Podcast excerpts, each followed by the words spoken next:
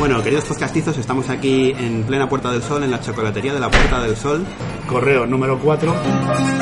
El origen fue eh, las barracas en las fiestas, en los barrios populares.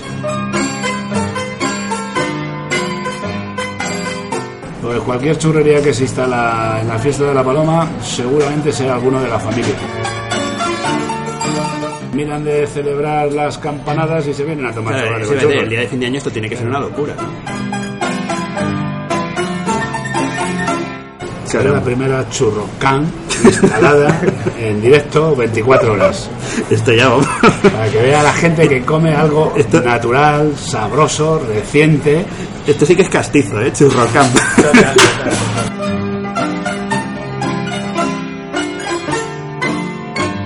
Lo que realmente quiere el pueblo, que son sus fiestas, sus tradiciones, celebrarlas y pasarlas bien.